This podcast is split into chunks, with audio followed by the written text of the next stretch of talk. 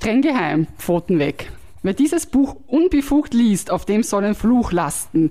Ein Todesfluch. Kein Fluch soll auf euch lasten. Ihr lest nämlich nicht die Tagebücher von jemandem, sondern ihr könnt zuhören, wenn jemand daraus vorliest. Und zwar beim Podcast Mein Tagebuch, ich und dem Podcast zum Tagebuchslam. Mein Name ist Jana Köhle und ich veranstalte seit 2013 Tagebuchslams in ganz Österreich. Bisher 208 und hoffentlich bald noch mehr.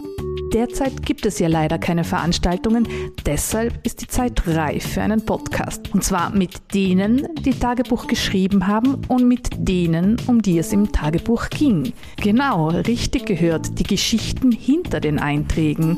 Wir machen eine Zeitreise zurück in die Pubertät.